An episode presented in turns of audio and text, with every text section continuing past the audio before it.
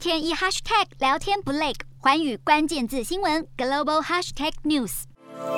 位于乌克兰首都基辅西北部的小镇伊万科夫遭到俄军占领长达三十五天后，终于被乌军收复。小镇副镇长哽咽诉说，乌克兰女性在这段期间，为了避免遭到俄军侵犯，忍痛将自己的头发剪短。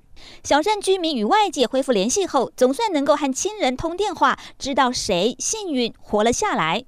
而乌克兰与俄国交换囚犯后，乌克兰女兵终于回到基辅，但女孩们的头发都被剃光。乌克兰人权监察员表示，被俄军俘虏的十五名女兵在囚禁期间遭到虐待，她们被迫卷曲在地上，头发也被剃光光，受到极大屈辱。但这些女兵不畏惧，就算顶着光头，也不愿屈服俄军的要求。欢迎新台嘉林综合报道。